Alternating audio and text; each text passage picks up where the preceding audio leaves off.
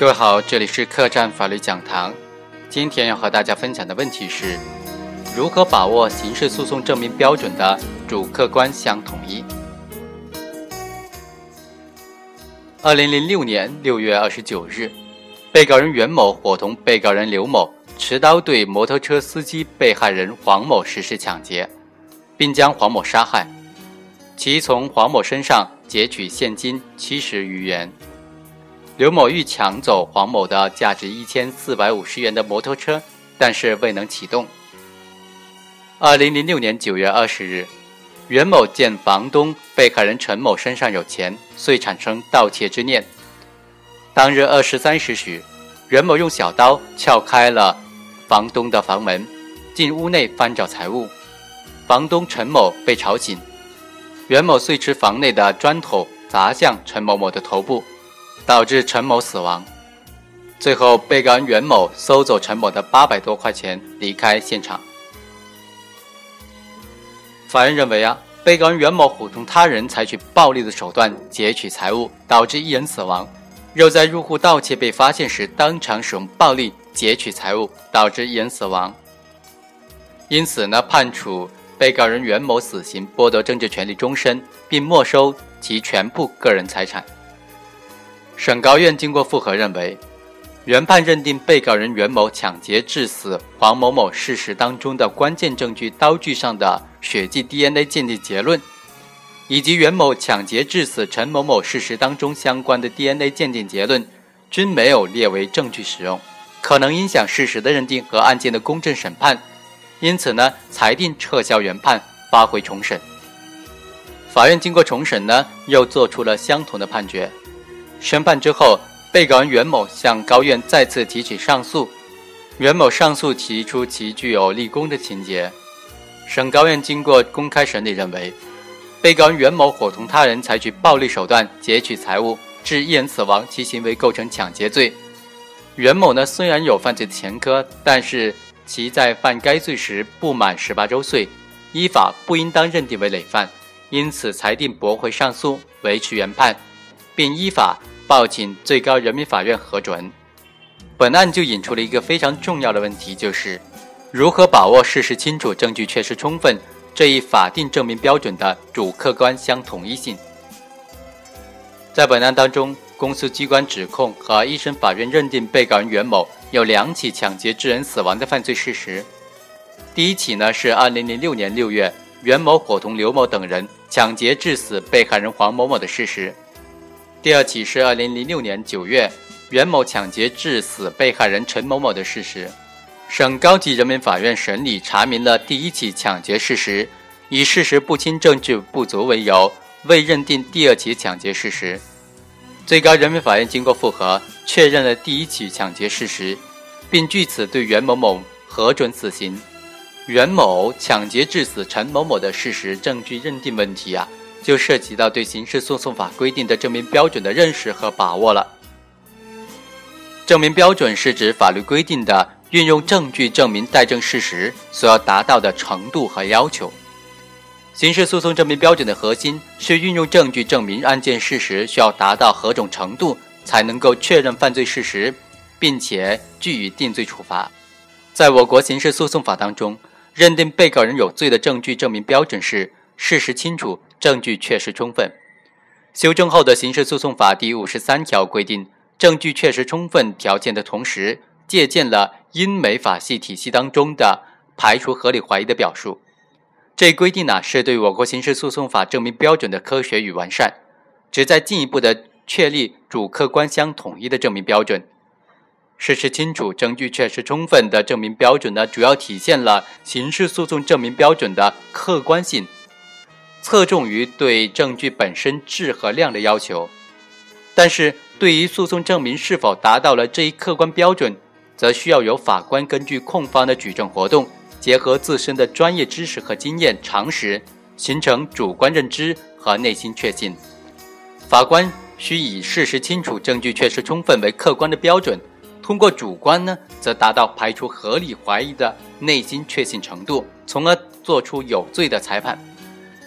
因此，刑事诉讼证明标准实际上就包含着主客观这两个相辅相成、不可分割的部分。在两者的关系上，客观标准是衡量主观标准的依据，并对主观标准起着根本性的制约作用，有利于避免主观标准的不确定性。主观标准呢，则是客观标准实现的途径，有利于阻止客观标准的机械性。在审判工作当中，应当坚持主客观相统一的原则，既不能够机械地执行客观标准，也不能够过于强调主观标准。尤其是在当前配套制度还不完善的情况之下，为了防止冤假错案的发生，主观的标准更应当受到客观标准的制约。在本案当中，对袁某某抢劫致死陈某某犯罪事实的认定呢，呃，就体现了主客观相统一的刑事诉讼的证明标准的运用问题，特别是如何看待内心确信的问题。关于被告人袁某抢劫致死被害人陈某某的事实，主要有以下证据予以证实：第一，侦破过程自然。二零零六年九月二十日晚，陈某某失踪之后，公安人员对周围租户进行了走访，当时即对袁某进行了初步调查，并且采集了袁某颈部有伤痕的照片，但因未发现陈某某的尸体，因此呢没有做进一步的开展工作。二零零七年九月一日，陈某某尸体在其屋内水缸中被发现。公安人员深入调查之后，发现了案发时袁某及其女友曾在陈某某的出租屋内租住，没有固定的职业和经济来源。案发前，陈某向袁某及其女友展示随身财物。案发之后，袁某脖子上有伤痕，遂认定袁某有重大的作案嫌疑。通过对伙同袁某破坏电力设备的蔡某及同监人员张某、曹某进行调查，掌握了袁某抢劫杀害陈某某的重要证据。经审讯，袁某也供认了其抢劫并杀害陈某，并藏尸于其屋内水缸之中的犯罪事实。第二，相关人员证实袁某涉案。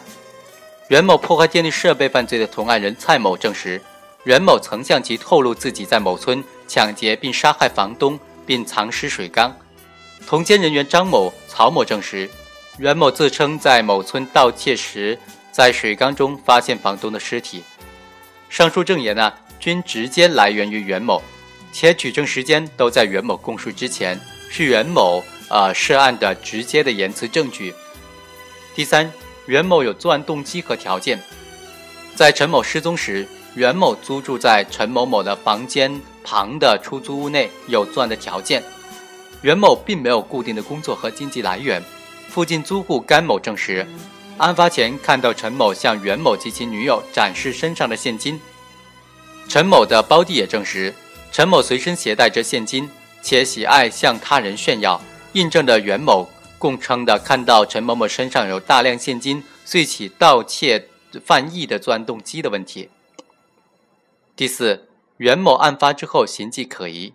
证人王某、吴某均证实，在陈某失踪之后，看到袁某颈部有抓痕。案发一年后，袁某归案，法医也检测出其脖子处有伤痕。二审期间呢，进行了补充侦查，调取了2006年9月24日晚，公安人员走访陈某某失踪案时给袁某拍的照片。照片显示，袁某右颈部有一条明显的血痕，印证了袁某供述陈某某反抗时将其抓伤的情节。第五，袁某不仅在侦查阶段多次供述犯罪，且在中级人民法院两次审理、高级人民法院复核、二审期间呢，都供认不讳，直至二审庭审之后才翻供称没有抢劫杀害陈某，但在最高院复核提讯时又做了有罪的供述。而且呢，他的有罪供述比较详细具体，其中一些作案细节和其他证据吻合。上述证据表明呢，被告人袁某在被害人陈某某失踪时租住在旁边，有便利的作案条件，没有经济来源，目睹了被害人炫耀财物，有作案的动机，脖子上呢有抓伤的痕迹，有作案的嫌疑，而且到案之后呢，供述比较稳定的认罪，其有罪供述在一些细节上。与在案的其他证据能够相吻合，个别证据具有先供后证的特点。因此，根据经验法则，并结合一定的逻辑分析，从内心确信的角度，本起犯罪是袁某所为的可能性很大。但是，从事实清楚、证据确实充分这一法定的证明标准的客观性来看呢，证实该起犯罪是袁某所为的证据明显存在呃较大的缺陷，尚不能够达到法定的证据确实充分的证明标准。第一。现有证据啊，不能够有力的证明案件的主要事实。公安机关勘查发现的现场门山上的痕迹、楼阁竹筐上的书籍残片以及提取的小刀等等，虽然是先供后证，但与犯罪事实的关联性不强，都不能够直接的证实本案是被告人袁某所为。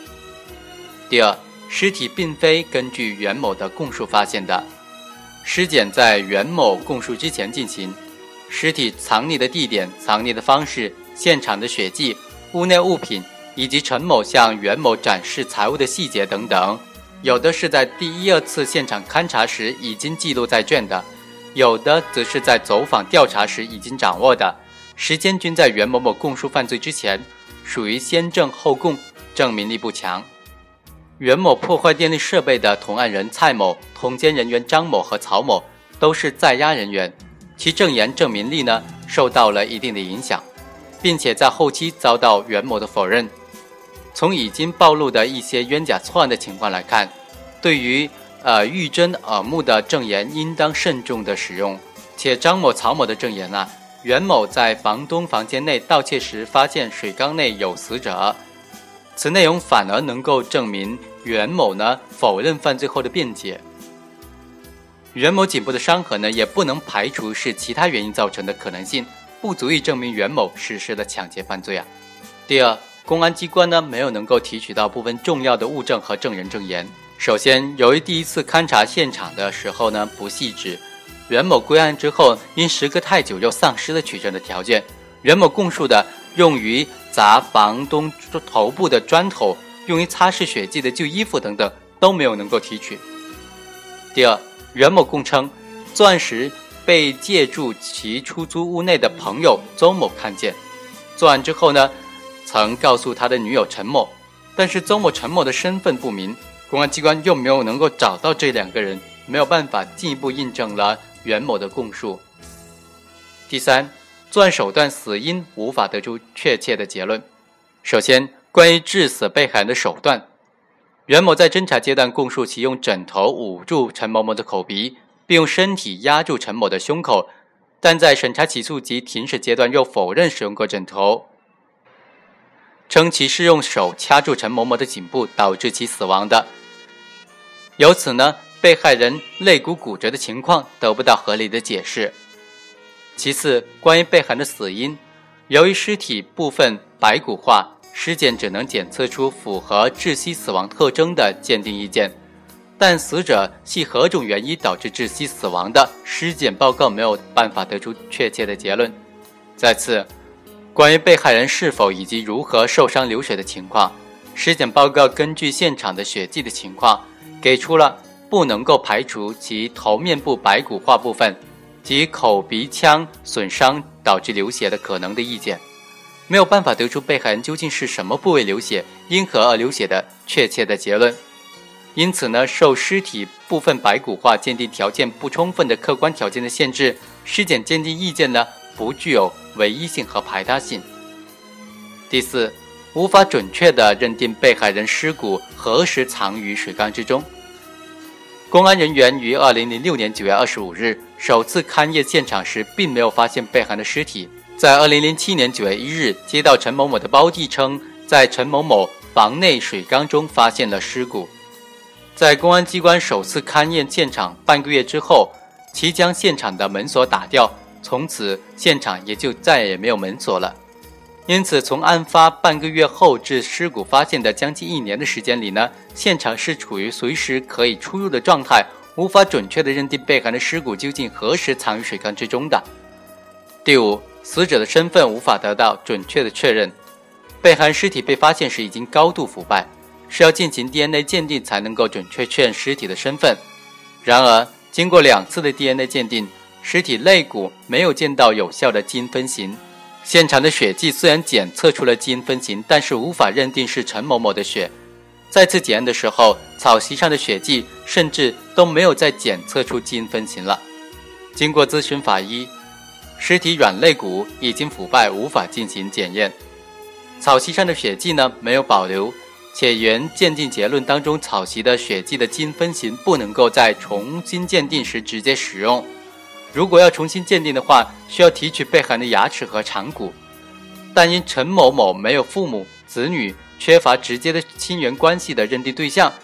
根据目前的鉴定技术，鉴定之后仍然不能够确定死者为陈某某。由以上的分析可见，对于抢劫致被害人陈某某死亡的事实，虽然根据现有的证据，结合办案经验和逻辑分析，是被告人袁某所为的可能性比较大，但是本案现场并没有提取到证实袁某作案的有力的客观证据。根据袁某供述，提取到的个别的证据价值不大，部分影响定罪量刑的关键事实缺乏确凿的证据予以证实，证实被害人的死因、身份、死亡的时间等等证据尚不能够排除合理的怀疑。对于袁某抢劫致死陈某某的事实呢，无法得到确定唯一的结论。需要说明的是啊，与其他被告人拒不供认犯罪事实或者翻供导致事实认定困难的案件不同。袁某对于本案事实的供述比较稳定，而且有罪供述的细节化特征比较明显。认定本起事实的证据缺陷呢，是除口供以外的其他证据的缺失和不足。法院在本起事实的证据审查认定上呢，重证据，不轻信口供，坚持疑罪从无原则。对于虽有被告人供述，但在案证据达不到事实清楚、证据确实充分这一法定证明标准的事实。不予认定，总体上来看呢是比较恰当的。以上就是本期客栈法律讲堂的全部内容，下期再会。